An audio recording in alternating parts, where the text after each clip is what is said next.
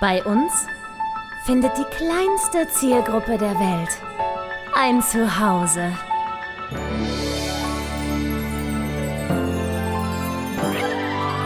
Martin Garneider, Konstantin Zander und Julia Vieregge. Bester Podcast der Welt. Meine sehr verehrten Damen und Herren, herzlich willkommen zu der aktuellen Folge vom besten Podcast der Welt. Herzlich willkommen bei Und bitte, ich sitze heute in meinem wunderbaren Arbeitszimmer per Skype zugeschaltet gegenüber von meinem äh, Liebling Martin Garneider. Sag doch mal was. Ja, hallo, hallo, hallo. Ich muss das gleich mal korrigieren. Der liebe Konstantin sagt immer Arbeitszimmer, aber in Wahrheit ist das ein Penthouse, ja. Das, von dem aus er Wien überblickt. Mein Arsch ist das ein Penthouse. Es ist ein, eine kleine Arbeitsbutze mit einem leicht, mit einem leicht homosexuellen Mannequin in der Ecke. Das finde ich eigentlich recht ansprechend, muss ich sagen. Oder? Das, das dachte ich mir, dass dir gefällt. Deswegen steht es da. Liebe Leute, wir haben heute einen ganz besonderen Gast. Ich bin sehr stolz, ganz aufgeregt und freue mich wahnsinnig auf dieses Gespräch, was A, sehr unterhaltsam sein wird und B, auch höchstwahrscheinlich sehr erhellend und erleuchtend.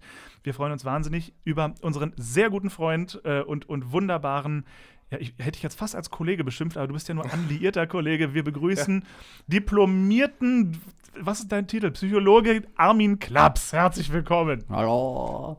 Vielen Dank, vielen Dank für die Einladung. Eigentlich ist er ein Doktor. Bist du, bist du Dr. Armin Klaps? Nein, Nein, hast du es vor? noch nicht. Doktor der Herzen. Ja, ich arbeite dran. Ja, Doktor der Herzen klingt gut.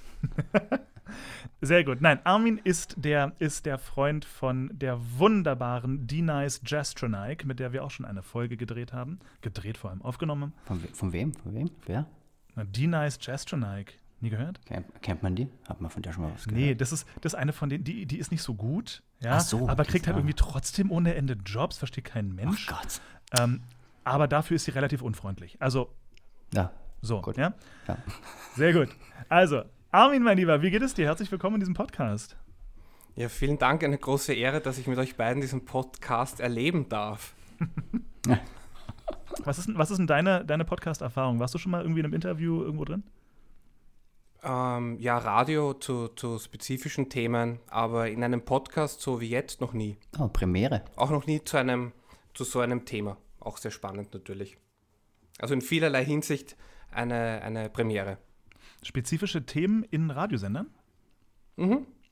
Das heißt, ich nehme an, psychologische. Ja, zum, zum äh, Messi-Syndrom beispielsweise, also die Hoarding Disorder und solche Dinge halt dann. Das waren sehr kurze Interviews immer, die dann auch zusammengeschnitten wurden, wo mehrere befragt worden sind. Alles klar, verstehe. Martin, du bist, du bist Psychologe. Magst du uns und unseren Hörern vor allem einmal in zehn Sätzen kurz deine Geschichte erzählen, damit alle im Bilde sind und wir alle abholen? Wer bist du, wo kommst du her, was machst du und, äh, und so? Martin oder Armin?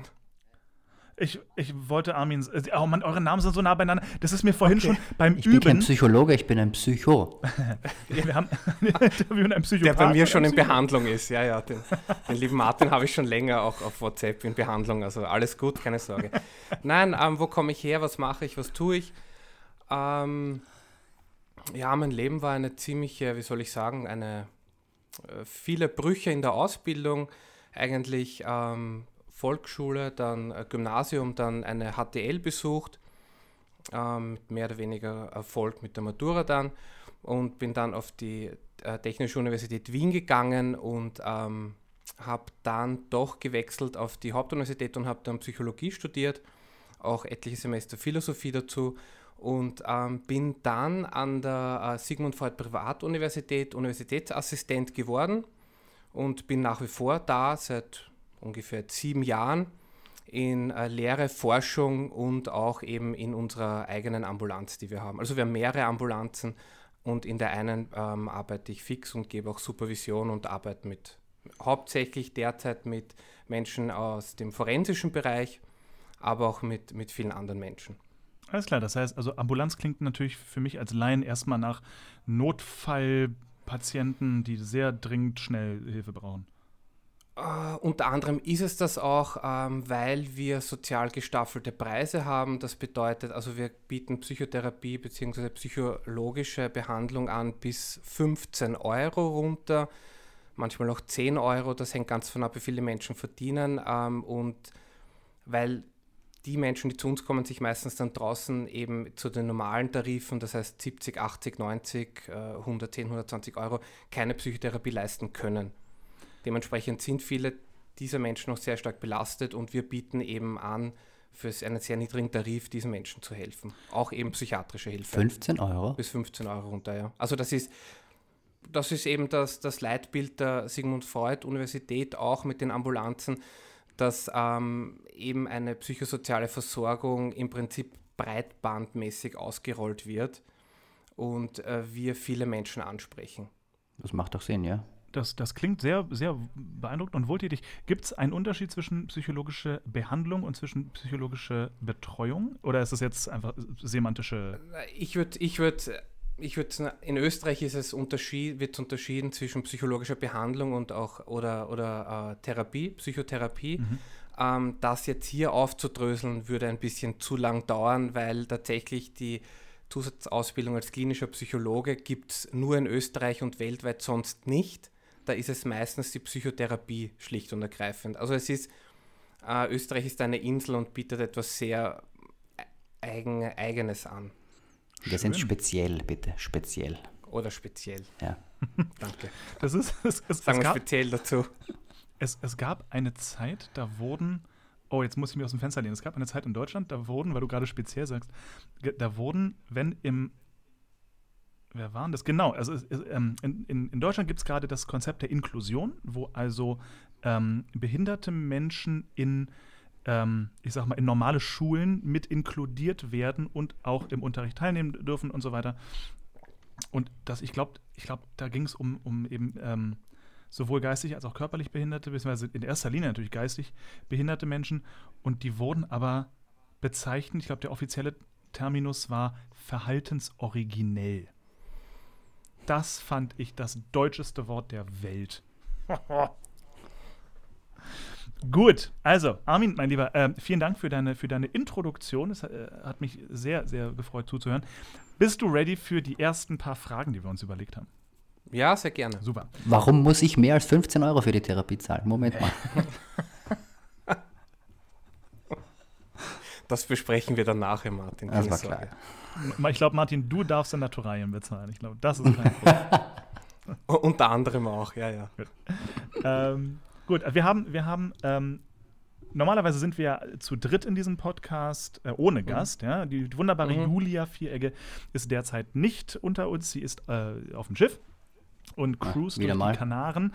Aber weil wir natürlich äh, trotzdem wollten, dass sie ein Teil dieses Podcasts bleibt, haben wir ihr ähm, eine, eine Nachricht geschrieben mit der Bitte, ähm, welche Fragen sie denn hat. Dadurch, dass sie ja auch sehr offen mit ihren Depressionen zum Beispiel umgeht, auch in diesem Podcast, Mhm. ähm, ist es für sie natürlich ein Riesenversäumnis, jetzt nicht selber ihre Fragen stellen zu dürfen, ähm, Mhm. gerade im spezifischen Fall auf Künstler. Aber sie hat uns ein paar Fragen zugeschickt, die wir dir sehr, sehr gerne in ihrem Namen stellen würden. Ähm, Mhm. Vorher allerdings, als kleine, als kleine Herausforderung, habe ich eine Bitte an dich. Mhm. Ähm, ich habe mir alle Fragen aufgeschrieben, damit ich nicht vor mich hin stotter. Ja? Ja. Erklär, was du derzeit beruflich tust in drei verschiedenen Schwierigkeitsgraden. Zuerst einem Kind, dann einem Studenten und zuletzt Sigmund Freud. Go. Okay. Ähm, zur, also für ein Kind Mhm. würde ich jetzt mal so erklären, dass ich oft mit Menschen rede, damit es ihnen dann besser geht Warum? und dass ich auch. Gehört das jetzt dazu oder? Weil er kann. Weil er die- kann. Weil die Warum-Fragen sind immer typische Kinderfragen. Danke, Herr Garneider. Vielen Dank. Ja. Bitte gerne. Sehr gut. Typische Regression, ja. Regressives Verhalten haben wir hier schon. Ähm, dass ich oft mit Menschen rede, damit es ihnen besser geht. Dass ich ähm, mit äh, einer, dass ich Klassen auch unterrichte, Aha. dass ich vor vielen Menschen stehe und diese unterrichte. Das sind so meine Hauptdinge. Ähm, was erkläre ich Studenten? Studenten erkläre ich im Prinzip, mh, dass ich sowohl klinisch-psychologische Behandlung als auch Psychotherapie anbiete, in der Forschung bin, auch, auch in der Lehre bin. Das bedeutet auch vor allem in der klinischen Psychologie, in der klinischen Lehre, also alles, was Störungslehre betrifft und auch ähm, Handlungskompetenzen, also wie arbeitet, arbeitet man auch mit äh, psychisch kranken Menschen. Wie erkläre ich Sigmund Freud meine Arbeitssituation? Das Schwierige dabei ist, der Martin grinst, er weiß warum. Ich komme aus einer anderen Schule als Sigmund Freud. Sigmund Freud ist Psychoanalytiker. Ich bin Verhaltenstherapeut, der vom kognitiven Modell lebt. Das bedeutet, ich kenne die Theorien von Freud. Ähm, sie waren sehr maßgeblich beteiligt an vielen Entwicklungen, ähm, haben aber jetzt direkt auf meine Arbeit mit dem kognitiven Modell oder auch auf der Verhaltensebene mit Lerntheorien wenig zu tun. Also ich beschäftige mich wenig bei Patienten mit zum Beispiel beispielsweise den Abwehrmechanismen, Sublimierung oder anderen Dingen, ähm, Übertragung, auch mit Gegenübertragung, das fließt in meine Arbeit schon ein, aber nicht so stark wie in der Psychoanalyse per se, vor allem auch nicht dann zu Begriffe wie Thanatos, also der, der Todeswunsch oder auch die Libido so an sich. Also ich würde sagen, einfach ihm würde ich, ich komme einfach aus einer anderen Ecke, beziehungsweise könnte ich es ihm auch nicht so gut erklären, weil die Strömungen erst danach gekommen sind. Er war der, der Gründungsvater für diese Sachen, von daher, ähm, ja, er ist einfach zu groß. Ich verstehe. Gut, das, das, was es mir zeigt, ist, ich bin im äh, Alter eines Dreijährigen hängen geblieben. Den Rest habe ich nicht verstanden, aber ich, ich freue mich sehr, dass meine, dass meine Hörer das höchstwahrscheinlich alle verstehen. Schön für euch. Gut.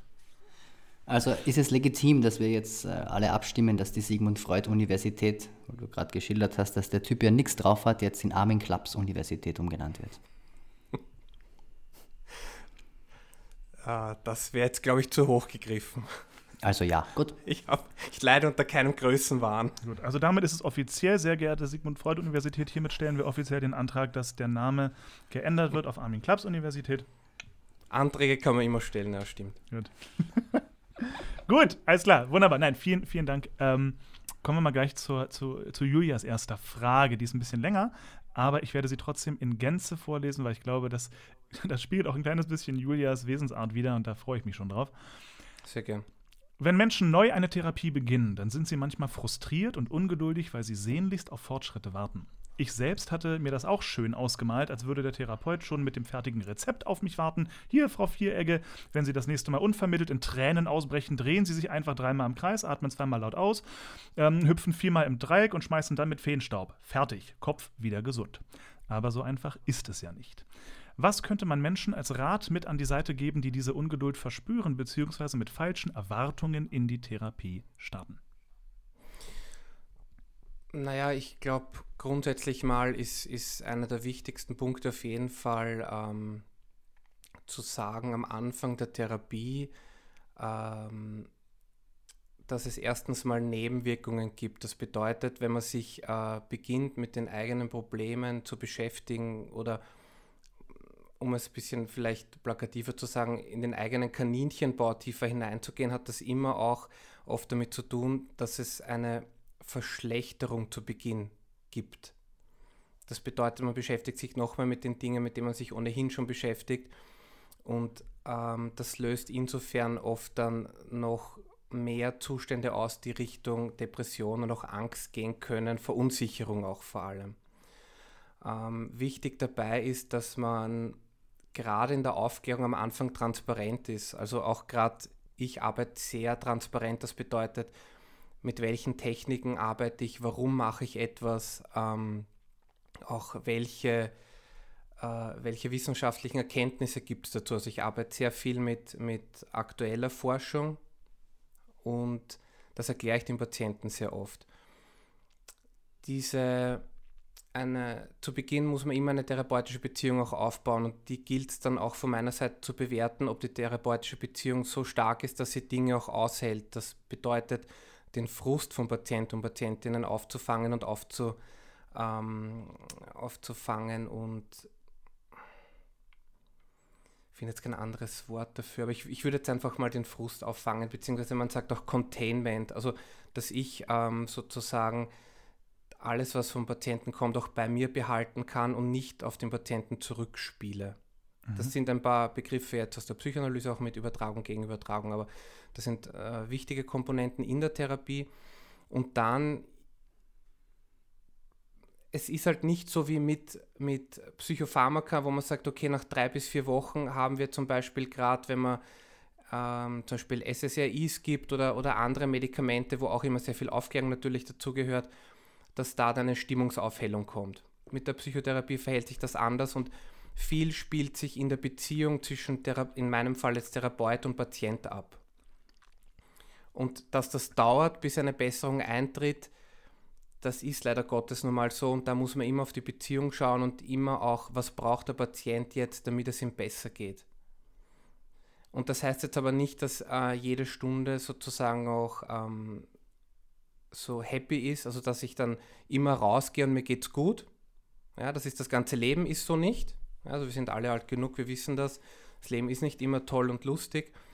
Ähm, aber eine Therapie soll wieder in die Richtung gehen, dass man ähm, wieder Licht sieht und nicht immer nur im dunklen Loch sitzt oder den schwarzen Hund. Das sind Begriffe auch für die Depression, also in einem Loch zu sitzen. Oder auch ähm, der schwarze Hund, dieses Buch ist sehr gut, der hinter einem steht, das beschreibt die Depression auch sehr gut.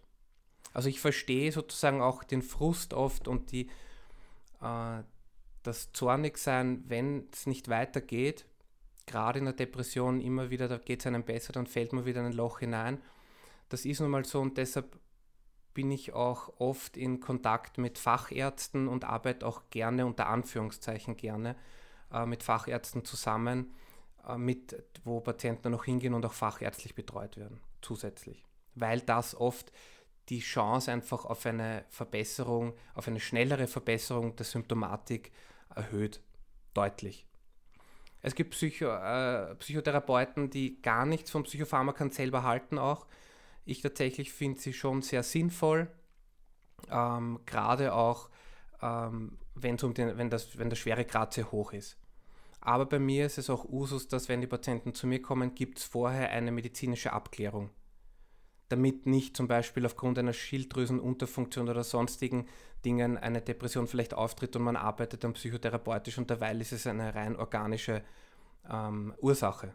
Ja, also das ist, das wäre ganz schlimm und deshalb, ich verstehe die Nachricht und die Frage und den Wunsch, der dahinter steckt, dass das ein sehr mühsamer Prozess ist, ein sehr langer Prozess und der oft auch von Therapieabbrüchen gezeichnet ist tatsächlich. Also oft wird in diesen Phasen, wenn es zu lang dauert, wenn, wenn die Depression zu stark ist, wird oft abgebrochen, weil einfach gefühlt nichts weitergeht. Und da gilt es eben, die Patienten noch zu halten. Das, das klang vorhin, als du meintest, äh, die ähm, quasi äh, ähm, es klingt ein bisschen, als wäre auf eine Art und Weise Schauspiel auch Teil deines Berufs. Dass du selber manchmal gewisse Dinge ähm, fast schauspielerisch lösen kannst mit einem therapeutischen Hintergrund. Also es gibt eine eigene Schule, das Psychodrama, das tatsächlich sich mit schauspielerischen Elementen auseinandersetzt. Mhm. Also es ist eine eigene therapeutische Schule, die davon ausgeht, dass gerade im Schauspiel sozusagen in der Rolle also gerade wenn ich die Möglichkeit bekomme, eine andere Rolle einzunehmen, dort Dinge ausprobieren kann, die sozusagen Ich-Anteile sehr wohl sind und diese dann spielen kann, die ich aber in meiner derzeitigen jetzigen Situation, in meiner Rolle zum Beispiel als Armin Klaps nicht spielen kann, aber zum Beispiel als jetzt Mr. XY kann ich diese Ich-Anteile sehr wohl spielen. Und darin ähm, liegt auch die Chance des, des Psychodramas, gerade auf der Theorie von Moreno, der, der diese Theorie sehr, ähm, soll ich sagen, sehr, sehr propagiert hat, beziehungsweise überhaupt erst erfunden hat, ähm, liegt die Chance des Psychodramas. Bei mir ist es weniger das Schauspiel. Mhm. Also ich spiele meinen Patienten nichts vor, beziehungsweise ich halte ihnen auch oft einen Spiegel vor. Also wie kommt es bei mir auch an? Ich bin ich arbeite auch sehr, ich weiß schon, wann ich Patienten oder Patientinnen in Watte packen muss, soll, aber größtenteils bin ich schon noch sehr konfrontativ. Mhm. Und sage oft die Wahrheit und wie kommt es bei mir an und melde das zurück. Natürlich mit der richtigen Wortwahl und natürlich auch, auch versuchend in der, in der richtigen ähm, Tonhöhe und dass das jetzt nicht aggressiv rüberkommt. Und das, deshalb habe ich auch gemeint, vor die therapeutische Beziehung muss das auch aushalten. Das ist auch natürlich meine, meine, meine, sozusagen meine Einschätzung, ob das es aushält oder nicht. Ja, das, ich glaube, das ist das, was ich meinte mit, mit, mit Schauspiel im, im weitesten Sinn. Ja? Ähm, sehr, sehr interessant. Ich meine, Schauspiel ist, es, ist das Ding auch natürlich mit der Rolle spielen. Also jeder von uns spielt im Leben immer eine Rolle. Mhm. Ja, also äh, du machst jetzt gerade den Podcast und spielst eine Rolle. Ähm, ich bin natürlich auch, wenn ich dann Therapeut bin, spiele ich auch auf eine gewisse Art und Weise eine Rolle und dann ist man natürlich auch immer wieder Privatperson. Mhm. Oder man ist äh, Vater oder man ist, äh, ähm, man ist Mann oder man ist Sportler. Also man hat verschiedenste Rollen und das ist ja das auch immer wieder, was, was sozusagen dann auch, auch aufgedröselt wird in der Therapie. Die verschiedenen Rollen, die man spielt, die man spielen muss, logischerweise. Mhm. Ja, die Frage ist halt auch, hält das Umfeld das aus, wenn man beginnt, diese Rollen vielleicht aufzulösen? Das meine ich auch mit den Nebenwirkungen. Also wenn ich beginne, gewisse Anteile von mir selbst ähm, aufzulösen und zu sagen, okay, die integriere ich jetzt noch stärker in mein Ich, weil es einfach ähm, gut für mich ist. Und das ist oft etwas irritierend auch für das Umfeld. Das ändert sich Deshalb ja auch oft. Ne? Ganz oft, ja, ja, absolut. Und da wird das Umfeld oft sehr, sehr irritiert, beziehungsweise kann dazu kommen, äh, Beziehungen gehen zu Bruch, was auch immer. Ja, da, da passiert dann ganz, ganz viel im Laufe von so einer Therapie. Und das gilt natürlich mit zu bedenken das gilt auch am Anfang schon noch bis zu einem gewissen Grad aufzuklären, wobei das auch nur bis zu einem gewissen Grad aufzuklären ist, weil das kann man sich nicht wirklich vorstellen gerade auch wenn man viel Selbsterfahrung hat und also ich hatte auch viel Selbsterfahrung über 300 Stunden und das macht schon viel mit einer Person. Kannst du ganz kurz erklären, was Selbsterfahrung ist, für die, die es Sel nicht wissen? Selbsterfahrung gehört einfach zum, zum, das kann auch jeder so einfach, wenn er will, für sich nehmen. Man entwickelt sich selbst weiter, das heißt, man konfrontiert sich selbst mit seinen Ängsten, mit seinen Wünschen, mit seinen Bedürfnissen und bearbeitet diese und schaut sich das genau an. Man kauft sich ein Rad. Man kauft sich zum Beispiel ein Rad, richtig? Genau. Das ist, das sind, oder? Es, es klingt, es klingt als, als wäre Selbsterfahrung so ein bisschen eigentlich auf eine Art und Weise die Grundlage jeder Therapie. Dass man erstmal vielleicht die eigenen Bedürfnisse Ja. und eigenen Wünsche und Ja. Probleme erstmal anguckt und ausspricht, vielleicht sogar. vor allem ist als Therapeut ganz wichtig, weil zum Beispiel, wenn du zu mir kommst und Themen ansprichst, wo du mich stark triggerst, weil das auch meine Themen sind zum Beispiel, ist es natürlich ähm, klar, dass ich professionell damit umgehen können muss.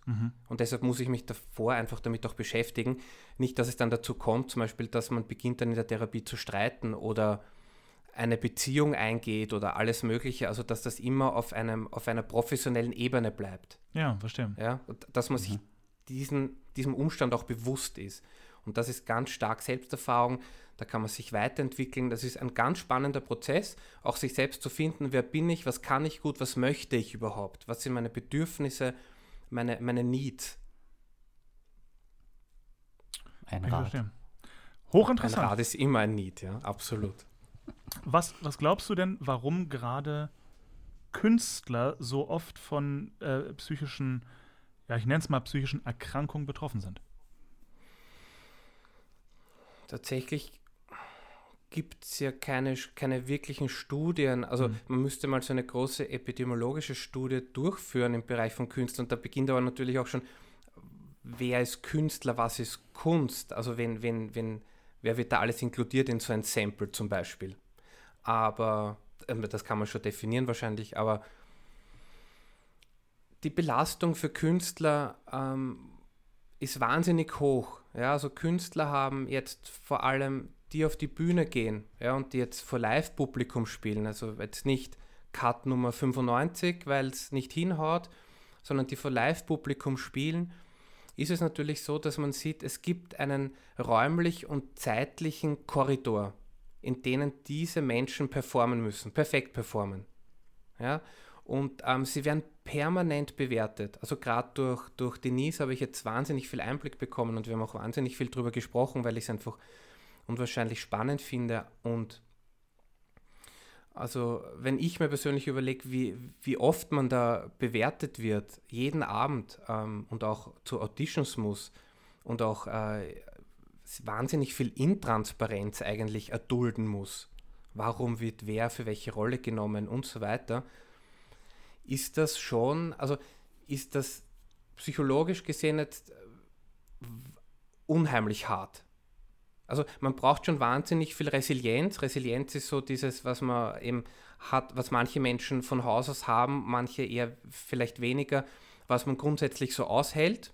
Also es gibt Menschen zum Beispiel, die haben einen schweren Verkehrsunfall, sind überhaupt nicht traumatisiert. Es gibt Menschen, ähm, die im Auto kurz eingesperrt waren, weil äh, sie eingeklemmt waren oder so und ähm, entwickeln eine posttraumatische Stressbelastung. Hatte ich auch schon, wo man sich denkt, da ist ja nichts passiert. Tatsächlich hat die Person aber eine, eine PTSD, eine posttraumatische Stressbelastung äh, ähm, entwickelt. Und das ist eben das Thema Resilienz, also was man auch im Bereich der Kunst aushalten muss, äh, ist, ist unfassbar. Also jetzt auch da, dann auf die Bühne zu gehen und äh, wissen, äh, da sitzen jetzt mindestens 1200 Leute, ich performe da jetzt, ähm, ich werde bewertet, es sitzen mhm. der Abendspielleiter auch noch drinnen. Also für mich persönlich äh, unglaublich. Was, was wären da so die daraus resultierenden wahrscheinlichsten Krankheitsbilder? Angststörungen, Depression, also Klassiker, also jetzt auch Volkskrankheiten, wie wir natürlich wissen, dass es die sind Volkskrankheiten. Aber es ist natürlich auch nachvollziehbar, weil ähm, die Bewertung, es, halt, es hält nicht jeder äh, Bewertungen aus. Ja, also man braucht nur überlegen, wie gern hat man in der Schule ein Referat gehalten oder stellt sich generell gern vor 1200 Leuten hin und performt da jetzt drunter. Also es ist mhm. unglaublich. Und Angst ist natürlich auch dann Angst vor, vor Versagen.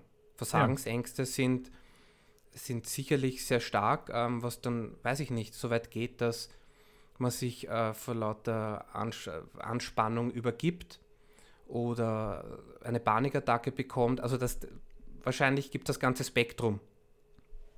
Ja, und, und es hat halt auch wahrscheinlich viel mit Erfahrung zu tun. Aber ja, also ich würde sagen, Angst und, und Depression sind sicherlich die, die größten zwei Dinge, die da passieren können. Ja. Gibt es da etwas, was man so ein bisschen verallgemeinernd an Ratschlag geben kann, wie man präventiv jetzt für alle Darsteller da draußen, die damit kämpfen, dazu gehört tatsächlich natürlich auch ich, ähm, was man präventiv machen kann, um äh, in, diese, in diese Falle nicht zu tappen? Also wie man effektiv naja. Re Resilienz äh, möglicherweise in diese Richtung gehen trainieren kann oder aufbauen kann? Ich glaube tatsächlich, dass das ein wichtiger Punkt ist natürlich, ähm, eine gewisse Angst zu nehmen, bedeutet auch ein gewisses äh, Niveau zu erreichen, äh, dass ich keine Angst habe, wenn ich auf die Bühne gehe, dass ich weiß, ich habe es oft genug geübt, geprobt, ich kann es. Jetzt gibt es natürlich Techniken zum Visualisieren, das heißt, ich setze mich in Ruhe hin und visualisiere, wie ich jetzt auf der Bühne zum Beispiel performe. Ist aus dem Sport bekannt, funktioniert gut, funktioniert aber nicht für jede Person. Das ist was wahnsinnig äh, Individuelles. Das geht von Entspannungstechniken davor. Ähm, man muss auch davor sein, sein Anspannungslevel suchen. Jede Person, jeder Künstler, Künstlerin braucht das individuelle Anspannungsmaß. Manche müssen hoch angespannt sein, bevor sie auf die Bühne gehen. Manche brauchen viel mehr Entspannung als andere. Ich glaube, das äußert sich wahrscheinlich dann auch, so weit habe ich den Einblick nicht, aber wie es in, in, in ähm, also hinter der Bühne dann abgeht, kurz vor dem Auftritt. Ich glaube, manche werden wahrscheinlich äh, angespannt, nervös auf und ab gehen. Andere gehen nochmal in sich mit Bauchatmung und also man muss das individuell für die Person anpassen. Also ich, ich hatte eine, eine Dame bei mir mit ähm, einer Pianistin mit, äh, mit Auftrittsangst. Und da war das Ding, dass sie in der Bewertung dann immer wieder gehört hat, äh, man hört, ihre Mikroanspannungen in den Fingern, wenn sie die und die Stücke spielt. Ähm, das war für mich am Anfang schwierig zu, äh, zu fassen, weil ich nicht genau wusste, auf welchem Niveau sie spielt, kannte mich da auch nicht aus. Und sie musste erst mal äh, länger erklären, was das bedeutet, welches Niveau, worum es da geht. Und dann war der Outcome, dass sie für sehr große Dinge vorspielt, also für einen Flügel auf großen Bühnen und so weiter und äh, wir haben gearbeitet und für sie versucht, ähm, ich bin dann noch einmal mitgegangen, ähm, ein, ein Niveau zu finden, wo sie auf die Bühne geht und dann ähm, besser spielen kann. Dass man diese Mikroanspannungen nicht hört, also die Profis, die dann zuhören, die dann das zurückmelden. Und das war tatsächlich wahnsinnig spannend. Und bei ihr war einfach diese, diese große Angst vor der Bewertung. Auch schon aus der Kindheit, aus der Schule und hat wahnsinnig viel geübt. Also konnte das auch, wenn sie alleine gespielt hat, in Ruhe perfekt spielen. Das wurde auch zurückgemeldet von immer wieder von ihren, von ihren Lehrern und auch von anderen, mit denen sie gespielt hat. Aber sobald sie auf diese Bühne ging, hat man diese Mikroanspannung. Ich habe sie nicht gehört, also ich kenne mich da auch nicht aus. Ich konnte nicht sagen, für mich hat das perfekt geklungen. Aber für jemanden vom Fach offensichtlich hat man das gehört, dass die Finger etwas leicht verkrampft waren oder keine Ahnung. Zögerlich Und vielleicht. Zögerlich, ich kann es nicht sagen. Also es gab so verschiedenstes Feedback. Und ähm, es war dann so, dass sie es dann auch akzeptiert hat. Also wir sind dann auch äh, Richtung Akzeptanz gegangen, dass nicht jeder alles kann. Also das heißt, man muss auch irgendwann einmal einsehen, dass es vielleicht nicht reicht und dass es trotzdem gut ist. Und das ist aber einer der schwersten Punkte, wenn man an dem, und das kennen sicher auch viele, die zuhören, wenn man im Leben an einen Punkt kommt, wo man ansteht. Also wo man die Decke erreicht und wo man dann sagen muss, okay, ich kann nicht, es geht nicht besser. Ja, vielleicht geht es noch ein bisschen besser. Die Frage ist, reicht das dann aber auch? Und dann zu, zu hinterfragen, gibt es was anderes? Kann ich auch so leben, wie es jetzt ist? Mhm. Und das geht dann in Richtung ganz stark und dann wird es sehr schwierig, radikale Akzeptanz, eine Situation so zu akzeptieren, wie sie ist und trotzdem an dieser Situation dann etwas zu verändern, das nennen wir auch ein, eine, einen dialektischen Schritt, die Dialektik, also im Widerspruch etwas zu akzeptieren und gleichzeitig zu verändern, ist ja ein Widerspruch. Und in der Dialektik liegt die Chance, aber dann etwas wirklich groß zu verändern. Da liegt die Chance, in etwas Neues zu schaffen. Das ist etwas sehr Schwieriges für Patienten, auch, auch für mich, dieses Gemeinsame zu suchen und gemeinsam zu arbeiten. Aber da in diese Richtung sind wir dann auch gegangen. Und das hat auch funktioniert. Spannend. Okay, das heißt aber effektiv, klingt das jetzt ähm, ein bisschen nach jeder, der tatsächlich mit diesem Thema sehr kämpft. Also gerade dem Thema ähm, Probleme mit, mit, mit Bewertungen haben, äh, vielleicht sogar Angstattacken ja. vor Auditions, ja. ist ja in Wahrheit, gerade weil es so ein individuelles Thema ist, könnte man ja fast sagen, liebe Leute, da gibt es kein One-Fits-All, sucht euch einen Nein. Therapeuten. Nein. Ähm, es nicht. Sucht euch Amen. Ja. Alle ab zu Armin. Kostet ja. nur 15 Euro, er hat selber gesagt. Ja, er hat es gesagt, wir haben sie. genau, ich, ich habe es gesagt, genau 15 Euro. ich gehe noch runter auf 14,50. Bam! Ähm, es ist tatsächlich, ich glaube, es gibt hier keine, ja, es gibt so Bücher, die man immer wieder liest oder so Ratgeber, keine Ahnung, mit, mit Entspannungstechniken und so weiter, aber was ich einfach so auch mit der Zeit rausbekommen habe, ist einfach, dass das für die meisten Menschen einfach immer wieder ein individuelles Konzept gehört. Die Vorbereitung währenddessen, danach, wie geht es mir, was brauche ich, mhm. was brauche ich von meinem Partner, von meiner Partnerin, also und auch Lebensthemen. Also was regt mich gerade auf, kann ich darüber reden, kann ich das dann beiseite schieben, ist gerade irgendwas Schlimmes passiert. Also das beeinflusst ja die ganze Zeit auch unsere Performance. Und gerade natürlich bei Künstlern ist es noch schlimmer, weil gerade dann Profis, die zuhören, wahrscheinlich dann auch relativ schnell merken, okay, da passt was nicht. Mhm. Ja, und, und das macht natürlich für diese Gruppe an Personen das, die ganze Arbeit natürlich noch schwieriger. Ja. Gleichzeitig natürlich verstehe ich dieses Lustvolle an dieser Arbeit, etwas äh, live zu performen, ein, ein Stück wiederzugeben, eine Rolle zu spielen und dann äh, jeden Abend von über 1000 Menschen, 2000 Menschen, weiß nicht wie viel Applaus zu bekommen, ist halt was, was unfassbar Tolles. Ja, und, und was, äh, wo ich mir auch vorstelle, also Gänsehaut und, und alles drum und dran, es ist ein unglaublich, ein, ein ja, Wahnsinn. Also auch, auch Selbstwerterhöhung. Es erhöht den Selbstwert enorm. Wo wir quasi direkt bei den Suchtproblemen von Darstellern angekommen sind. Suchtproblem, ja. Ne, ich finde schon. Also ich finde, ich find, äh, großer Applaus von sehr vielen Menschen hat doch durchaus Suchtpotenzial, oder? Oh ja. Ja, natürlich. Es ist, es ist Natürlich, also es ist, es ist die Sucht nach, nach, nach Adrenalin auch natürlich, was, was, einem, was einem einschießt. Also wir kennen es ja auch aus dem, aus dem Sport, auch, auch von, von Extremsportlern und so weiter, also immer wieder das nächste zu suchen. Ähm, klar, also Sucht in, in zwei Richtungen natürlich. Sucht nach, nach der Anerkennung, nach der Selbstwerterhöhung, nach dem Dankeschön, nach, nach der tollen Performance, die ich selbst abgeliefert habe. Aber auch natürlich dann irgendwann mal vielleicht, wenn es blöd hergeht, Sucht nach, nach äh, Stimulantien oder, oder auch nach zum Beispiel Benzodiazepinen, die mich wieder runterholen danach. Gesundheit. Ja, oder der Alkohol. Ja. Das ist ein Medikament, was er gemeint Das sind, das sind die Medikamente, die, die äh, schon leicht abhängig machen, wenn man sie mhm. zu lang nimmt und die dich schnell beruhigen. Ja, mein, mein, mein, mein, mein zweitliebster klinischer Psychologe, gleich nach dir, ähm, hat mhm. jetzt tatsächlich eine ganz schwere, ähm, ich kenne das Wort nur auf Englisch, weil das so oft ähm, Benzodiazepin ähm, Sucht gehabt. Der hatte anscheinend mhm. irgendwie eine ganz blöde ähm, irgendwie durch eine Nahrungsvergiftung ist er ins Krankenhaus. Dort haben sie dann, es gibt so eine Krankheit, nicht, nicht Parkinson, wo man so die ganze Zeit ein bisschen so, sich die ganze Zeit bewegen muss irgendwie. So, mhm.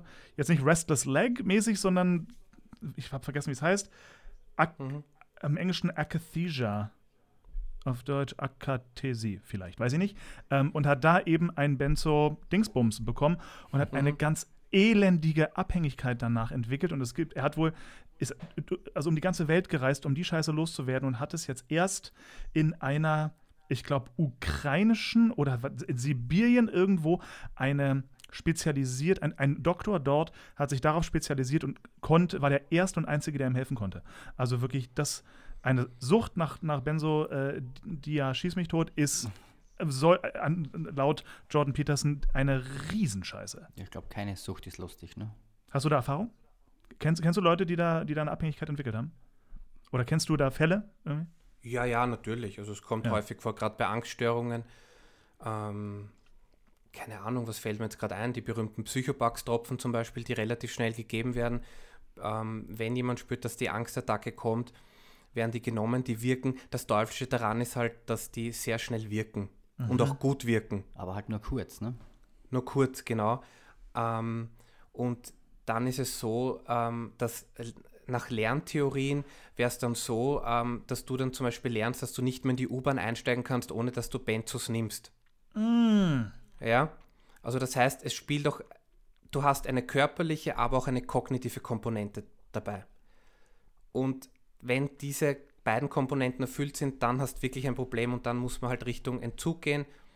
Und da gibt es auch dann halt Entzugskliniken oder, oder auch, wo man einfach helfen kann, einmal ähm, das auszuleiten aus dem Körper. Und dann beginnt aber die Arbeit im Kopf. Ja. Dass man diese kognitive Komponente der Sucht auch wegbekommt.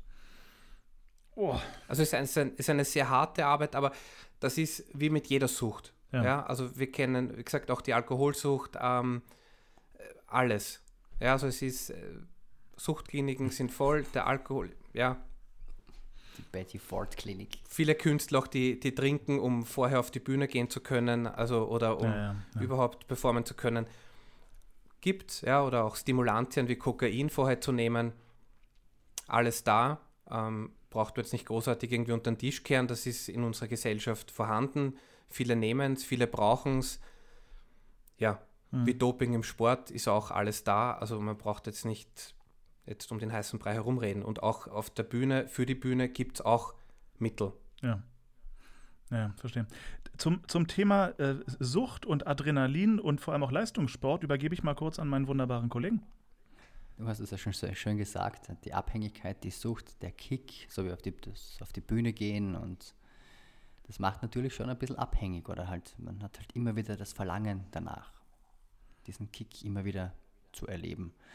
Mhm. Ähm, ist das vielleicht ein bisschen auch im Lampenfieber, wo er sich widerspiegelt, dieses, diese Post, dieses positive Aufgeregt oder erregt sein, bevor es losgeht, dieses Kribbeln, wenn man dann endlich rausgehen darf? Und naja, es gibt ja tatsächlich Künstler, die wegen Lampenfieber aufgehört haben. Also, oh. also das, das ist ja so ein zweischneidiges Schwert, das Lampenfieber. Einerseits natürlich spiegelt diese Erregung wieder, und dann für manche wird es aber zu so einer Art Übererregung. Also was dann ein Zustand ist, der jeden Abend einfach, wo man sich dann denkt, okay, das habe ich jetzt jeden Abend äh, die nächsten paar Jahre, äh, na bumm, also das muss man mal aushalten. Ja, das, das ist schon, aber trotzdem ist natürlich dieses Rausgehen vor Publikum spielen, ist was unheimlich Lustvolles und, und wir Menschen sind ja auch jetzt grundsätzlich gestrickt, Lust zu suchen und Unlust zu vermeiden.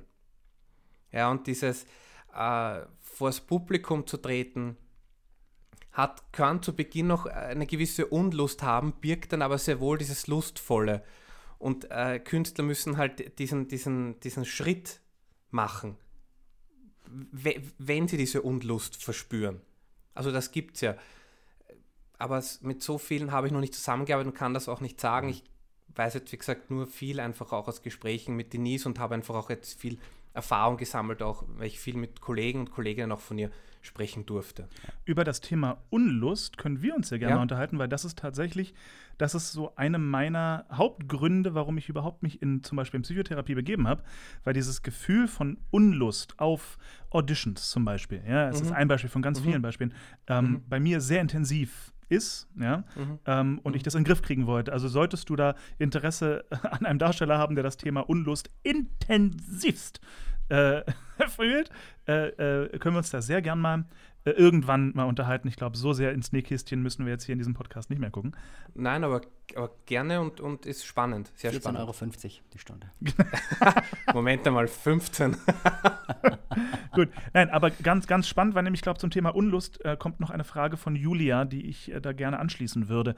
Ähm, ich verlese mal wieder. Oh, vorher, ja. Entschuldigung, bevor ich das tue, wollte ich eine, ja. eine, eine kleine Mini, ich nenne es mal eine Werbung einschmeißen, weil Julia hat entdeckt durch einen Kollegen am Schiff, äh, in Deutschland die Künstlerhilfe e.V., also eingetragener Verein.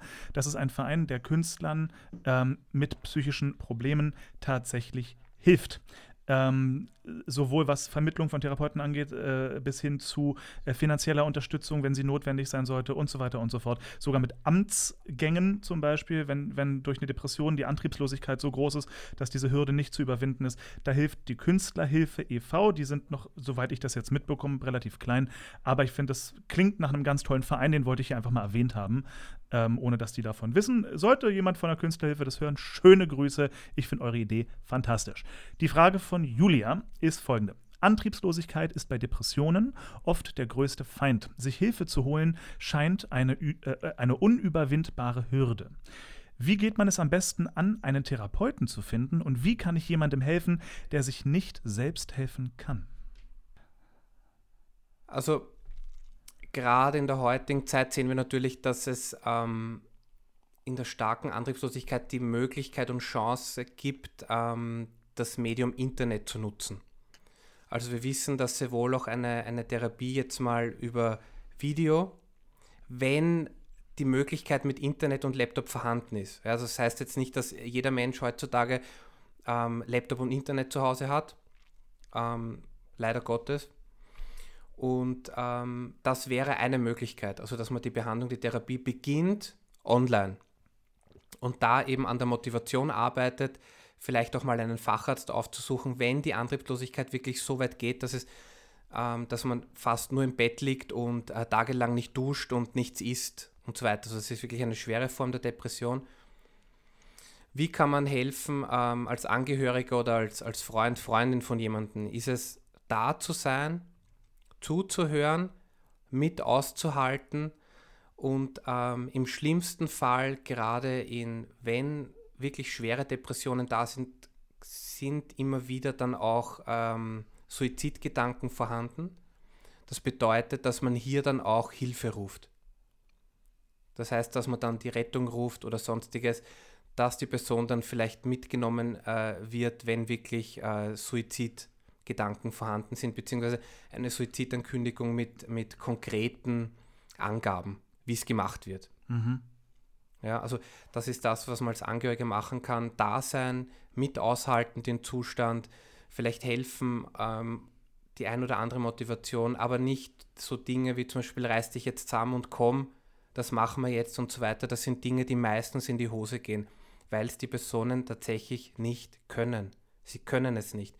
Sie sitzen in einem Loch, so beschreiben es die meisten, schauen nach oben und rundherum um sie ist es schwarz es geht nichts, alles ist schwer, ähm, alles ist, es ist so ein, ähm, man steckt in so einem totalen Denkmuster. Total heißt, alles ist schlecht, alles ist scheiße. Also es wird nicht unterschieden, ob irgendwas noch gut ist, da wird alles mit reingenommen. Und das ist die Schwierigkeit oder dieses, dieses, dieses Hundige, wenn man so auf schön österreichisch sagt, an der Depression.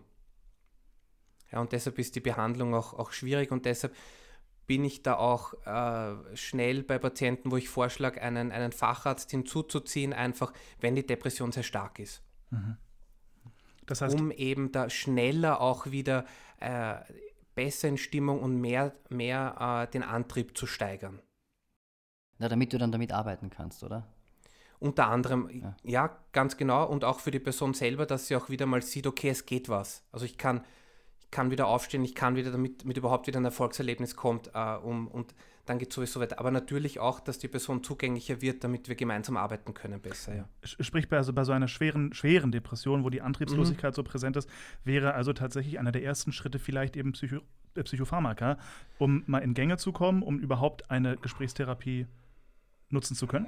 das ist dann schon eine ganz, ganz schwere Form und Ja. da sind wir dann auch natürlich bei, was es heutzutage noch immer gibt, was ganz furchtbar klingt, aber was bei manchen Menschen hilft und natürlich ist das heutzutage vollkommen freiwillig, ist äh, EKT, also Elektrokrampftherapie, dass es noch immer gibt, auch am AKH, ich weiß nicht, ob es im Krankenhaus Nord ähm, das, das gibt auf der Psychiatrie, aber dass sich, dass sich Personen geben lassen, zum Beispiel, um sozusagen einen Reboot zu machen. Also vielen hilft, also man wird zitiert und bekommt dann eben die Elektroden angesetzt und das Hirn wird sozusagen rebootet.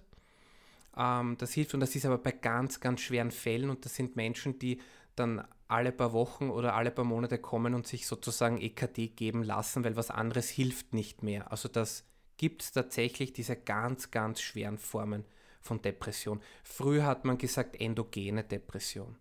Also so gut wie nicht behandelbar mehr.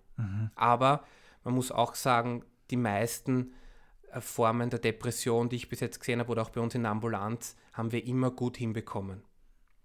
Mal mehr, mal weniger fachärztliche Hilfe dazu. Das, das ist auch eine Entscheidung der Personen selber. Wenn eine Person selber sagt, ich will keine Medikamente nehmen, ist das vollkommen in Ordnung. Mhm. Es gibt einfach nur bei uns den Hinweis, das kann helfen und so weiter. Auch eine Aufklärung, was die machen. Die machen nicht abhängig, diese Medikamente und, und, und. Wenn eine Person das nicht will, muss sie aber auch nicht.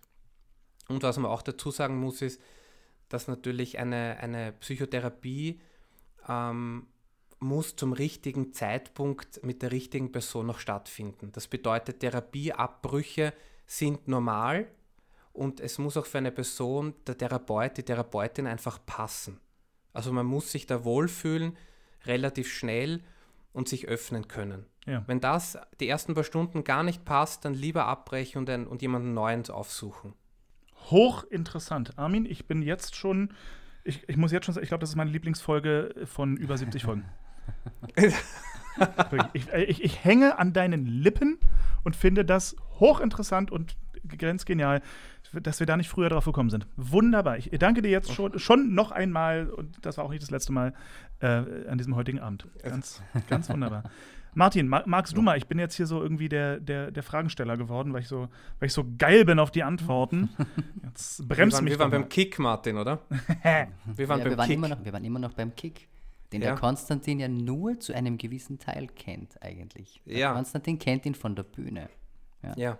Aber der Konstantin kennt nicht das, was wir uns ähm, in, in, wie soll ich sagen, in, in regelmäßig wiederkehrenden Dosen zuführen, nämlich der Kick beim Sport, vor allem beim Radfahren.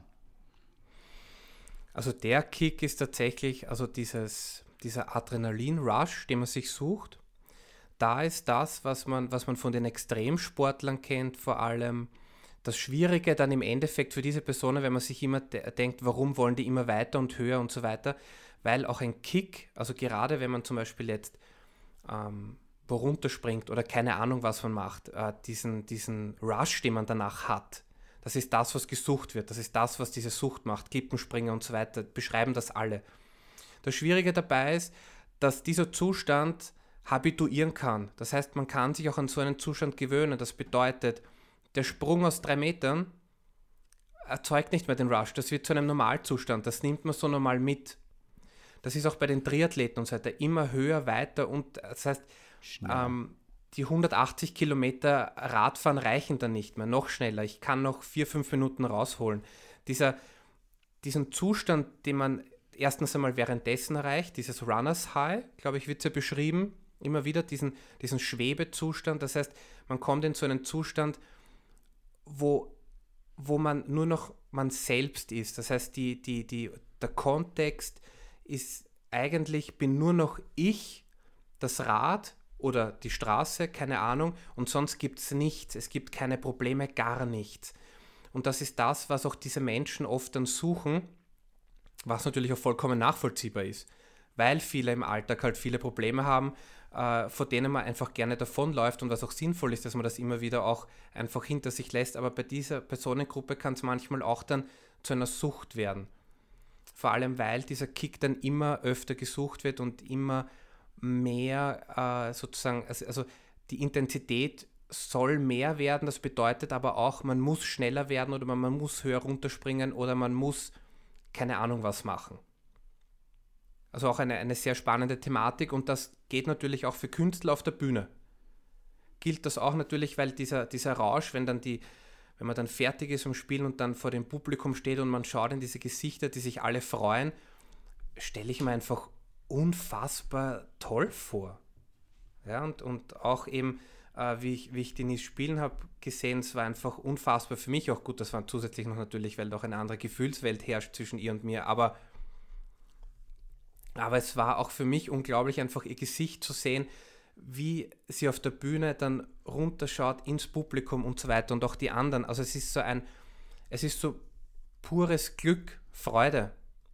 Ja, also man merkt, diese Menschen machen das einfach unheimlich gern, das ist unheimlich toll. Aber auch das sieht man bei Sportlern auch, aber was, was man natürlich nicht sieht, ist, was im Hintergrund steckt an Arbeit, damit man überhaupt da stehen kann, wo man steht.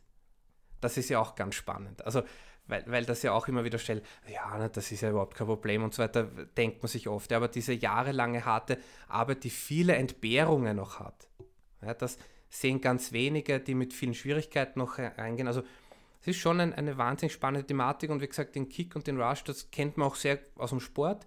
Ähm, wir kennen alle die Dose, Red Bull. Äh, wahnsinnig geschickt von Anfang an die X-Games gesponsert, BMX, äh, Skateboard und so weiter und jetzt ähm, der Stratosphärenspringer und so weiter. Also sie sponsern alles, was sozusagen Extremsport ist und diese Sportler sind halt, suchen das Extrem, schlicht und ergreifend. Also jetzt fassen wir für den Konstantin noch einmal kurz zusammen. Ja. Runners High, pures Glück.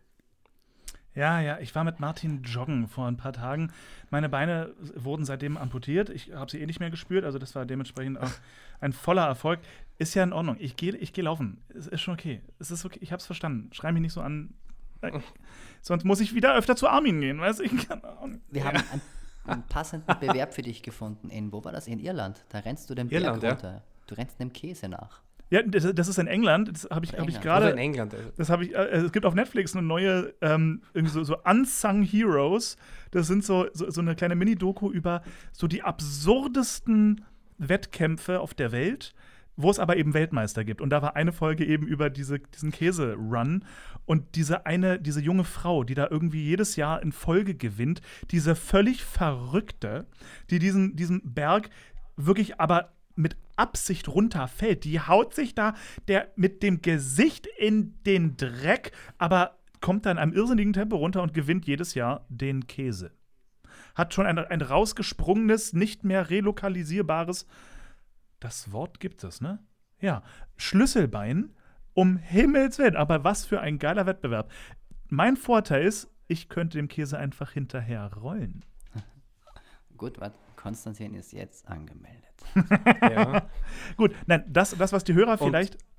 Ja, ich wollte nur sagen, Martin und ich werden nächstes Jahr vermutlich in Frankreich auftauchen bei einem Event Mega Avalanche 2021. Ach cool, Martin, hast du gar nicht wollte erzählt, schön. Ja, habe ich gar nicht erzählt. Ich habe noch meine Lebensversicherung nicht abgeschlossen diesbezüglich. Ja, das ist überhaupt kein Problem. Also Martin und ich werden nächstes Jahr, wir werden da vielleicht einen kleinen Podcast starten oder oben beim Start, Martin. Ja, ja genau, super. Genau, genau. Ja, ja, sehr gut. Also, also äh, mal, mal, um mal unsere Hörer noch mal kurz vor zehn Minuten ja. abzuholen, ähm, ja. was viele nicht wissen und ich, ich möchte mich jetzt von, ähm, wir haben jetzt sehr intensiv kennengelernt, Armin, den, den Psychologen, ich möchte mich jetzt ein bisschen mehr in Richtung Armin, meinen Kumpel, wenden. Ähm, ja. Was ganz viele nicht so ganz vielleicht mitbekommen haben könnten, äh, du bist leidenschaftlicher äh, Fahrradfahrer. ja, genauso wie Ja. Martin. Deswegen ist meine nächste Frage vielleicht äh, ganz passend. Ich werde sie verlesen. Du bist leidenschaftlicher Fahrradfahrer. Es heißt, man nennt dich Torpedo. Wo ist der Unterschied zwischen einem typischen Rennradfahrer und einem typischen Mountainbiker? Da hat jemand seine Hausaufgaben gemacht, offensichtlich, mit dem Torpedo. Ähm, wo der Unterschied zwischen den beiden ist. Naja, der offensichtlichste ist, ich fahre im Wald herum, schmeiß mich irgendwo runter und die anderen fahren auf der Straße und können, sage ich jetzt mal, besser die Watt treten und besser kontrollieren, den Erfolg vom Training, als beim Mountainbiken. Martin, hilf mir. Du bist so schön politisch korrekt. Das ist ein Wahnsinn. Die einen haben rasierte Beine und die anderen nicht. Ne? Ja. Es klingt, als wären die einen deutlich cooler als die anderen. Ja. Boah, Ja. Schwierig. Ja, Kommt, Ja, das, das war also- doch gerade also- eine Einladung zum Tanz für euch beide. Let's Also, go. also Mountainbiker sind deutlich cooler als, ein als, Scheiß. als Straßenfahrer, Scheiß. muss man schon sagen. Die sind viel cooler. Straßenfahrer schauen eher wie Schlümpfe aus auf diesen. Hallo, hallo, Dingen, hallo, aber ja. ein Schlumpf, entschuldige. Wobei man dazu sagen muss, dass der liebe Martin ja auch sehr affin ist, was Mountainbike betrifft. Deshalb habe ich auch dieses Event in Frankreich erwähnt, wo wir, wo wir gemeinsam antreten werden. Ich bin überhaupt nicht affin. Ich habe null Gefühl. Mhm. So ist es Ja, ja, ja. Also wir erwarten Fotos von, von Martin auf dem Mountainbike auf dem Weg diesen Berg runter. Ich freue mich sehr Ja. drauf. Jetzt steht es fest. Am wievielten geht's los, Armin? Was hast du gesagt? Wann ist Martin Da da? muss ich noch schauen, wann die, wann die Anmeldefrist ist, aber ich werd, wir werden es noch verkünden. Im, vielleicht Super. im nächsten Podcast Ja, wird der genau, Martin genau. noch was Näheres dazu sagen können. Alles klar, alle zu danke. meinem Begräbnis eingeladen. Ja. Du, äh, solange der Torpedo eine Rede da hält, ist doch eigentlich alles gerettet. Richtig, ja. Absolut. Gut. Armin, du hast sechs Jahre lang Elektrotechnik gelernt und die dritte Klasse sogar wiederholt vor lauter Begeisterung. Die Umorientierung zur Mit Psychologie. acht nicht, nicht genügend bitte noch dazu. Möchte ich noch sagen. Acht Mit nicht acht? genügt. Ja, ja, ja, acht, ja. Das ist natürlich, das, das, das, also das ist beeindruckend. Das war stark. Das war starke Leistung. Zu wie viel graue Haare hatten deine Eltern zu dem Zeitpunkt eigentlich schon? Ja, meine Mutter relativ viele. Ja. Ähm, die Umorientierung zur Psychologie Ja. gefiel deiner Familie, wie ich gehört habe, weniger. Hättest du deine Entscheidung mit deinem heutigen Wissen anders kommuniziert? Nein, Genauso straight raus? nein, ja. Ja. Ähm, aus dem einzigen Grund, weil ich glaube, ähm, die Entscheidungen in der Vergangenheit machen uns zu dem, was wir heute sind, wenn man das, was heute ist, positiv für sich annehmen kann und gut findet. Und das ist in meinem Fall der Fall. Von daher sage ich einfach, es ist, wie es ist. Es ist so passiert und es ist gut so. Ja, also man muss auch Dinge annehmen können. Und ich hätte es nicht anders gemacht. Ähm, es war natürlich ein, es war ein, ein klassischer Vater-Sohn-Konflikt, der da auch stattfand, den auch viele kennen, ähm, wo ich mich im Endeffekt durchgesetzt habe. Und das war gut so. Äh, anders kommuniziert? Nein. Nein. Meine, meine eigene Mutter hat immer in solchen Situationen gesagt, wenn ich etwas für mein Leben entschieden habe, was sie nicht wollte, hat sie selber immer gesagt, auch Eltern müssen erwachsen werden. Das ist ein schöner Satz. Nicht wahr? Ich finde den auch super. Ja, das Ist ein, sehr ist ein schöner Satz. Und doch wollen Eltern halt immer das Beste und, und haben eine gewisse, glaube ich, auch, kann man Vision sagen oder zumindest Ideen für die Zukunft, die ja auch im Nachhinein, ja, also jetzt nicht, wenn man gerade in der Pubertät st- steckt oder, oder halt äh, Anfang 20 ist, ja, wo, wo sozusagen alles wurscht ist und äh, mich sowieso nichts interessiert, ja, so auf die Art ähm, hinter mir die Sintflut, ähm, versteht man es dann später dann doch natürlich und vielleicht tut man dann auch nicht anderes, weil man ist ja auch oft äh, selbst inszeniert, äh, reinszeniert man ja manchmal auch äh, Vater oder Mutter dann selber mit den eigenen Kindern, was passieren kann. Ähm, sie wollen halt in dem Sinne, wollte mein Vater auch nur das Beste. Ja. Und er hat ihm gedacht, das ist gut so und das soll so sein und das passt dann auch so. Ähm, mit etwas ganz anderem ist natürlich dann schwierig umzugehen, wenn man auch gar nicht weiß, was, was kommt da raus, was wird man tun, äh, wie wird das, weil in dem eigenen Feld kennt man sich gut aus und weiß, was da alles möglich wäre natürlich.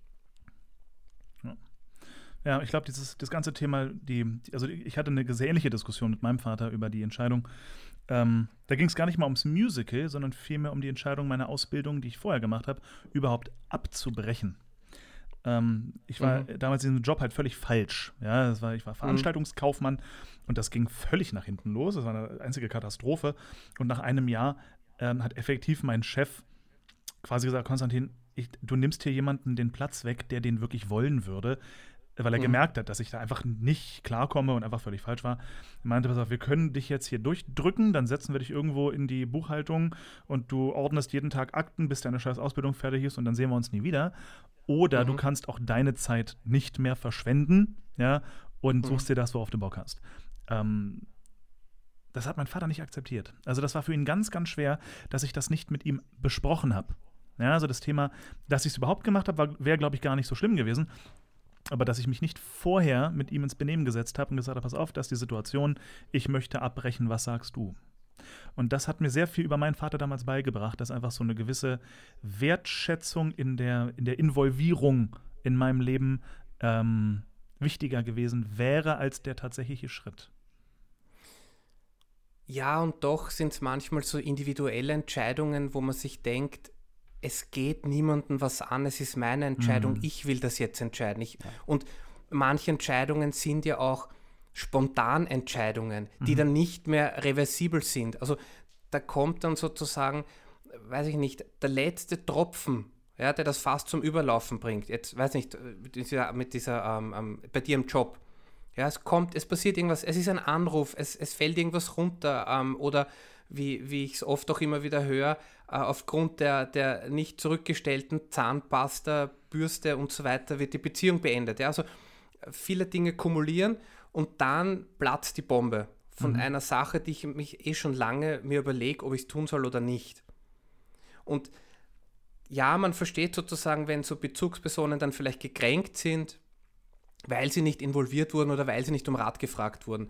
Aber manchmal möchte man das nicht. Erstens, also man möchte seine Entscheidung selbst treffen und für sich stehen und das so tun. Oder es ist dann eine wirklich eine, eine spontane Reaktion, eine spontane Entscheidung, die einfach auf, auf der derzeitigen Situation einfach passiert. Ja. Und das kann dann halt passieren und damit muss das Umfeld auch leben, aber das ist halt auch das Leben. Das Leben ist keine, ist keine Gerade, sondern das Leben ist eine Zickzacklinie mit, mit irgendwelchen Kurven drinnen. Ja? Das Leben geht nicht geradlinig. Und das ist auch etwas, was man akzeptieren muss, sicher als Elternteil, aber auch für einen selbst, dass es Brüche gibt, dass es äh, äh, Unterbrechungen gibt, dass es dann wieder weitergeht und so weiter. Aber ich bin der Überzeugung, es wird immer alles gut. Oh. Wie, Sonst könnte ich nicht arbeiten. wie, war, wie, wie war dieser wunderschöne weise Spruch? Am Ende wird alles gut. Wenn es noch nicht gut ist, ist es auch noch nicht das Ende. Ja, schön. Wahnsinn. Oh, ich war voller kluger Springer. Äh, Unfassbar. Wie poetisch. Der. Podcast explodiert. Und ich, ich sag's dir, das, das, diese Folge wird alle Rekorde sprengen hier. Damit sind wir in, der- auf Platz 1 der Podcast-Charts. Armin, Sehen wir das nicht schon längst? ja, in, Ja, ich, glaub, ich, glaube, ich glaube, im Bereich vom, ähm, von irgendwie von Unterhaltungsbranche oder sowas sind wir zumindest auf Platz 4, 3, 4 oder sowas mal gewesen. doch toll. Weiß ich nicht. Ich, mich, mich, also ich muss ehrlicherweise sagen, äh, vielleicht sollte mich das mehr interessieren, aber es ist mir so Wumpe. Du, es ist mir, ich gucke ich guck nicht mal, wie viele Leute äh, welche Folge hören. Was mir irgendwie so egal ist. Es so, ist doch egal, ob es zwei oder drei Millionen sind. Das ist doch Eben, ja. gehört Ja, also das ist doch Ja. egal. Der, der, der Weltruhm ist uns ohnehin Ja. gewiss. Ja. Deswegen, also, verstehe ich nicht. Ja. Armin, mein Lieber, ich habe, Ja. ich habe ein paar, ich nenne sie mal Rapid-Fire-Fragen ähm, vorbereitet, ähm, Ja. die, äh, die nicht mehr als drei Sätze Antwort benötigen. Du darfst ausschweifen, solange du möchtest, aber brauchst dich nicht verpflichtet fühlen, hier Okay. jetzt äh, äh, zu referieren. Wie würdest du jemanden überzeugen, Whisky nicht mit Cola zu mischen? Weil es einfach, weil es einfach, na, das geht einfach gar nicht. es tut mir wirklich leid, aber das geht gar nicht. Ach, Also, nein, das, da, es, es, da gibt es nicht einmal, nicht einmal irgendeine Chance oder eine Möglichkeit, dass das passieren könnte. Also nein, tut mir leid. Also das geht, das geht Ihr nicht. hättet jetzt sein Gesicht sehen müssen. Das war echt, als Ja. hätte er an einem frischen Kuhfladen gerochen gerade, wirklich. Ja. Ja. Wahnsinn. Nein, also nein, tut mir leid. Also das, das, also ich weiß nicht, da haue ich mich vor aus dem Fenster raus oder keine Ahnung. Also nein, das geht nicht. Nein, also in meiner Welt existiert das nicht. Diese Mischung existiert nicht. Alles klar. Also, also so, ein- so ein 1994er Highland Park und eine schöne Coke Zero obendrauf ist nicht so deins. Nein. Nein, bitte, nein, das ist wirklich. Nein, wir Das notieren geht uns das für den Junggesellenabend. Armin muss Whisky Cola trinken. nein, nein, bitte, nein, das ist. Nein. Gut, Boah, alles klar. Also, Armin, als großer Ja. Fan von Weihnachtsdekorationen mit einem Keller voll damit, welche Ja. drei Teile sind unerlässlich für eine gemütliche Adventszeit? Also ich würde echt nur sagen, dafür brauche ich eigentlich nur Denise und sonst nicht. Oh, geil. Nein. Ekelhaftige. Nein. Ja, es ist die Wahrheit, Was, meine Herren. Denise es ist, ist die Wahrheit. Keller? Ich wollte gerade sagen, Denise ist im Keller. Nein, ob, obwohl, obwohl ich in Niederösterreich wohne, nein. So, und jetzt, und jetzt, und jetzt ehrlich. Ja. Äh, Denise. Ähm, nein, also was. Keine Ahnung. Von den drei Dingen. Das sind so viele, ich könnte da keine drei rausnehmen. Ja, such dir jetzt drei aus. Sofort. Eine Lichterkette, Wohin? ähm, die liegt so am Boden. So, so warm, warm gelblich, die liegt so unter der Couch entlang. Gut, okay. Ähm, äh, war das tatsächlich schwierig? Okay, du darfst fünf nehmen. Nimm fünf. Nein, das, es, ist, es ist wurscht, wie viel du nimmst. Und wenn es drei sind, aber ich überlege die ganze Zeit, was noch sein könnte. Ähm, ich glaube tatsächlich. Was noch? Hm.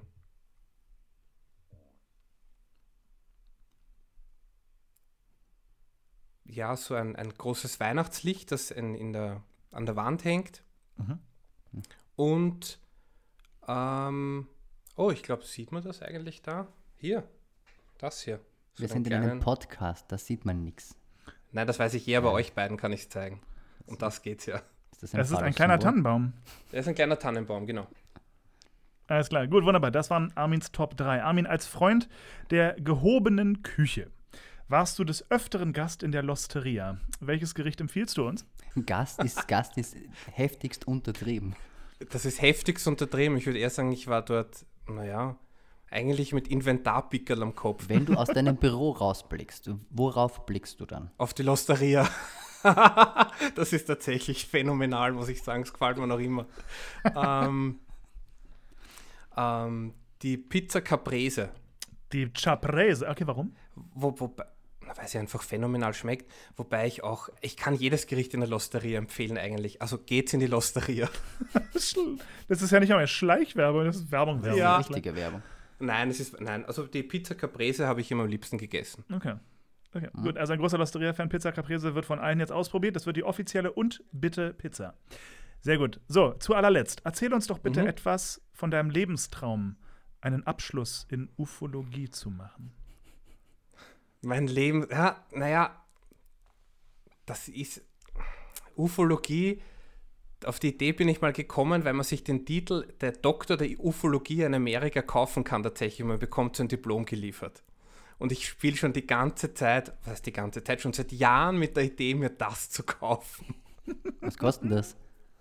Ich habe keine Ahnung, ich weiß, ich weiß gar nicht mehr, ob es das noch gibt. Das war irgendwie mal so ein, irgendwo in einer Dokumentation habe ich es gesehen und da hat man dann so Menschen gesehen, Doktor der Ufologie und dann so gestanden, das kann man sich an einer Universität für ein paar hundert Dollar anscheinend kann man sich das kaufen. Ich habe keine Ahnung, ob es das überhaupt noch gibt. Bist du dir sicher, dass du nicht Akte X angeschaut hast?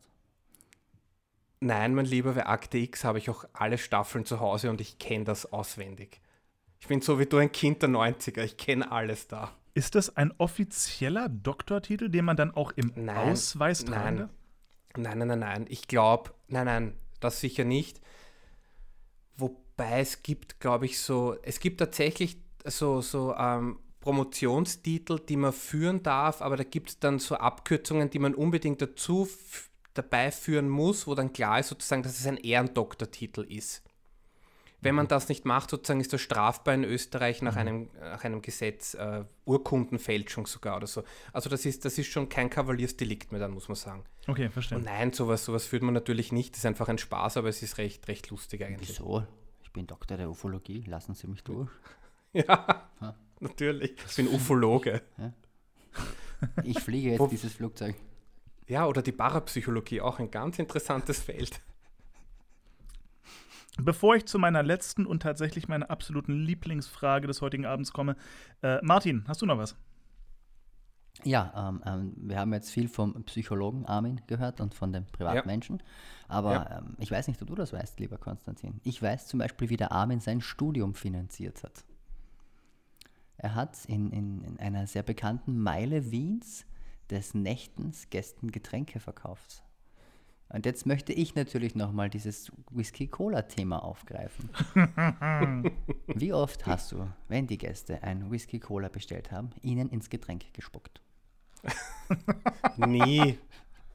Natürlich niemals. Also nie, nie, also nie, dass sie es gemerkt haben. Ja, Okay. Selbstverständlich, ja, ja, Ja. selbstverständlich. Ich meine, in, Wahrheit wäre die beste Antwort gewesen auf äh, ein Whisky Cola, bitte, haben wir nicht. Haben wir nicht. Sowas gibt es hier Ja, nicht. das Verlassen würde ich Sie heute sagen auch. Oder wie in wie Sowas hieß, haben wie wir hieß der. Film Coyote Ugly, oder? Wo sie da mit Wasser gespritzt haben. Ja, auf der Bar Scheiß getanzt und so weiter, ja, aber ich, ich bin nicht so der große Tänzer. Sag mal, du, du, hast doch, du hast doch einen Whisky Adventskalender bekommen, oder? Ja, Und was war drin bisher? Was, was Gutes? Whisky. Ah, die waren alle bis jetzt ausgezeichnet, muss ich Wirklich? sagen. Also es ist wirklich, Hast ja, du alle waren- 24 aufgemacht? Nein, natürlich nicht. Heute werde ich übrigens wieder einen trinken nachher dann. In aller Ruhe. Nein, es ist wirklich eine, eine tolle Geschichte und, und ein tolles Geschenk von einer tollen Frau. Na, Sag das bloß nicht denen nie, dann ist sie wieder wenn eifersüchtig. die das hört, dass du von Ja, ja, Frau ich weiß. Ja, ja, Entschuldigung. Jetzt können wir dann eh rausschneiden, oder? Ja, Ja, ja, ja. Ja, ja okay, passt. natürlich. Gut, super. Danke. Machen wir. Gut. Seid, seid ihr ready? Armin, bist du ready? Armin, Ich bin ready, Armin, ja. Jetzt kommt's, jetzt kommt's. Jetzt kommt's, ja. Ja, jetzt kommt's. Äh, Gott sei Dank sitzt du. Gott sei Dank, wirklich. Ja, ich das sitz, okay. würde sonst nicht gut gehen.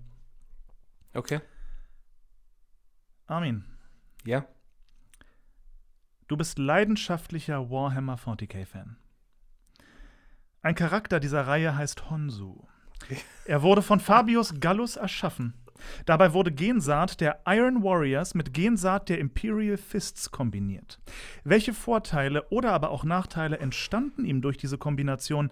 Wie ich höre, gibt es mancherlei Vorurteile gegen ihn.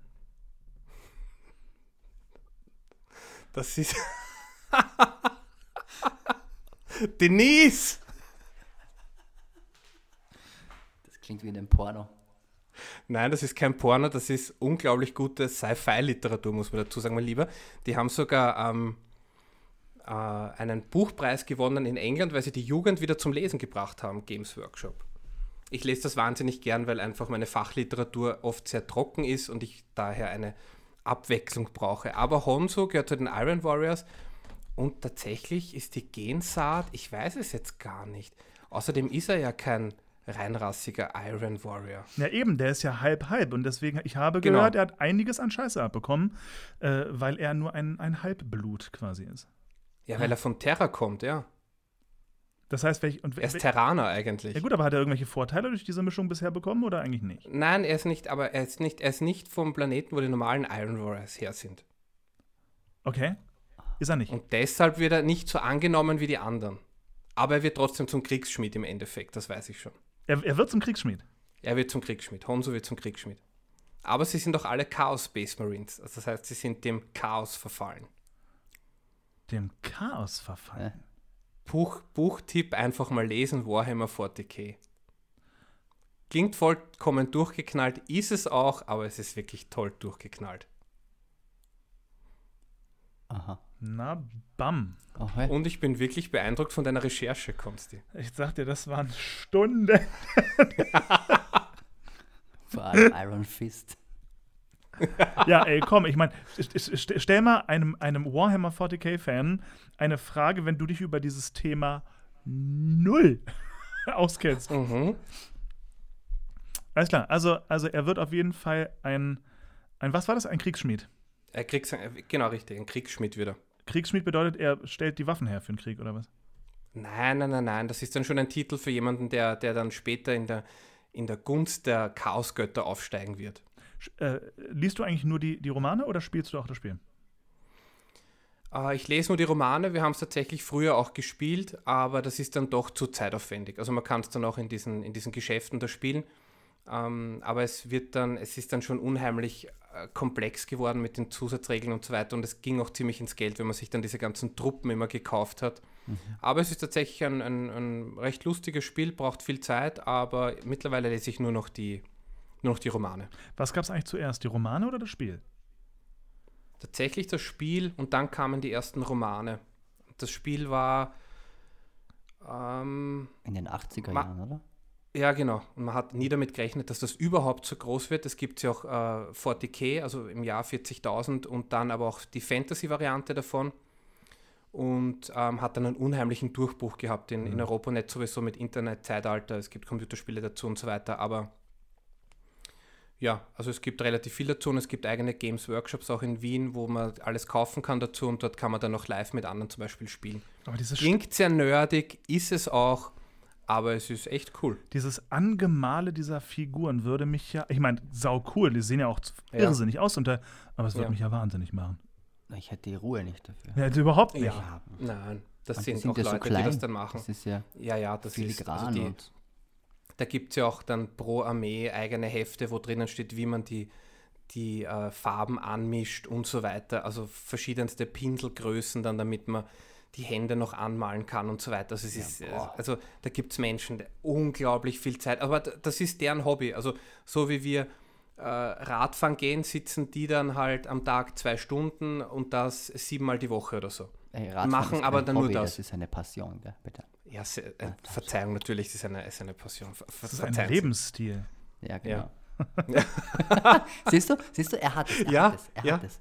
Ko Ja, sie- ich- komm, lang, langsam kommt ja. Also, Triathlet ins B, würde ich sagen. Eindeutig. Also pass auf, die, die, wie, wie ging das gleich nochmal? Die ähm, passende Anzahl an Rädern, die du besitzen musst, lieber Konstantin, ist immer n plus 1. mhm. Verstehe. Und n ist immer das aktuelle Rad, das du gerade Ja, hast. ja, ja, ja, ich ja, verstehe schon. Das ist immer plus eins. Na, ich ich, ich habe jetzt gerade in Berlin, mein, ich hatte ein richtig geiles äh, Crossfahrrad. Ähm, ein richtig, richtig geiles. Aber es stand nur rum. Das, ich habe das vor, ich glaube, zehn Jahren gekauft oder so. Und insgesamt von diesen zehn Jahren habe ich es zusammengerechnet ein halbes Jahr gefahren. Also äh, wirklich Perlen vor die Säue, dafür, dass es ein richtig, richtig geiles Teil war. Ähm, und ich habe es jetzt tatsächlich verkauft und mir von dem Geld ein Klappfahrrad gekauft. Und damit bin ich so zufrieden. Das ist so herrlich. Das ist klein. Das kann ich in jede Bahn mit reinnehmen und von jedem Bahnhof zum Theater fahren und vom Theater nach Hause und zur Probe. Und äh, das, das ist jetzt, also für, für Leute, die es nicht sportlich betreiben, diese Klappfahrräder sind ja wohl die größte Erfindung der Welt.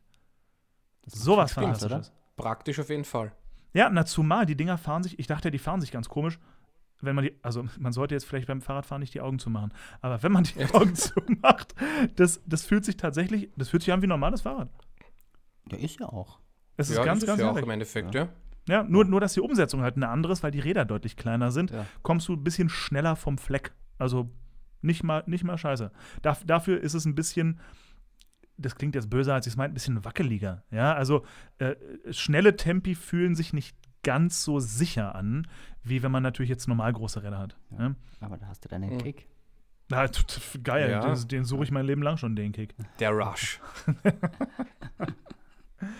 Nein, sehr, sehr cool. Ihr Lieben, meine Fragen sind hiermit allesamt beantwortet. Ich gebe die Runde jetzt frei für den allgemeinen Smalltalk. Armin, wie, wie, wie war es für dich? Wie war deine erste und bitte Podcast-Erfahrung? Wie geht es Ah, dir? es, war, es, war, es war toll. Also es war wirklich, es war sehr angenehm. Ähm, man konnte frei reden. Also es war wirklich mit euch beiden noch grandios, natürlich als Gastgeber, unfassbar. Selbstverständlich. Ich meine, was, Ja. was auch sonst Muss man sollte jetzt man auch mal sagen. Muss man auch sagen. Aber sonst, ein, äh, ich finde es ein, ein tolles Format. Vor allem, ich finde es sehr schön, dass man äh, mit diesem Podcast jetzt auch, auch äh, viele Menschen erreichen kann und, und auch ähm, es sozusagen so designen, äh, wie man es möchte. Also man ist nicht angewiesen auf irgendeinen großen Broadcaster oder sonstiges, sondern Ja. kann das selbst machen und das finde ich eigentlich ganz spannend, weil ihr zwei das auch zugeschnitten auf eine Gruppe machen könnt, was ich, was ich einfach wahnsinnig toll finde, wo man auch viele verschiedene Leute reinholen kann und man da nicht irgendwie auch, auch ähm, künstlerisch irgendwie äh, in ein Korsett gezwängt wird. Hm. Ja, Finde ich, finde ich wirklich toll. es ist, also wir sind halt wirklich eine sehr, sehr kleine Zielgruppe.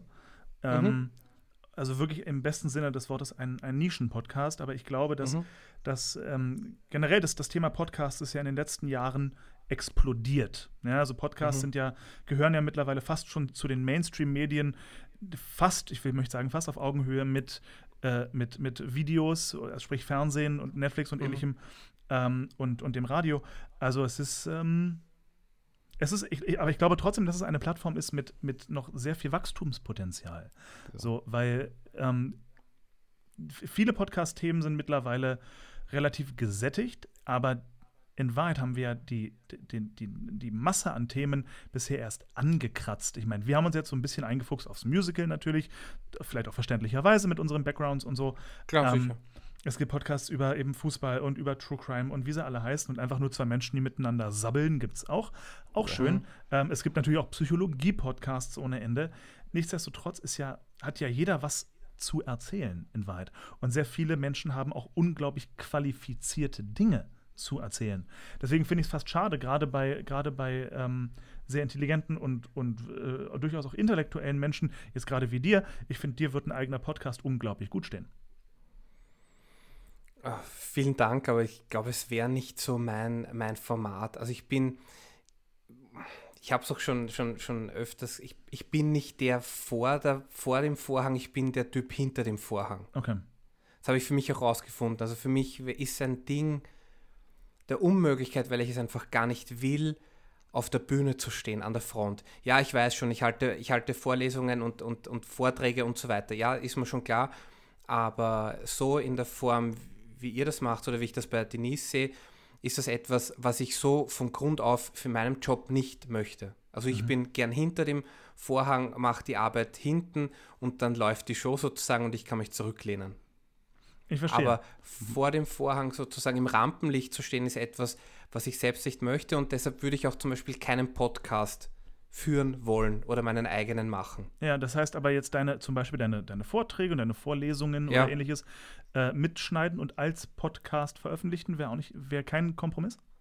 Na oh ja, das gibt es ja eh, weil es an der Uni so, weil es immer wieder veröffentlicht wird. Also das ist eh Normalzustand, aber das ist für mich eher so, so Job und das ist ja ähm, Lehrstoff, der sowieso gebracht werden muss. Also das ist jetzt nicht, den Podcast sehe ich hier mehr als Möglichkeit, sich auszutauschen. Das ist in der Vorlesung in einer Übung natürlich auch so, aber hier ist es doch freier mit euch auch, wo man einfach sich über viele Dinge einfach unterhalten kann.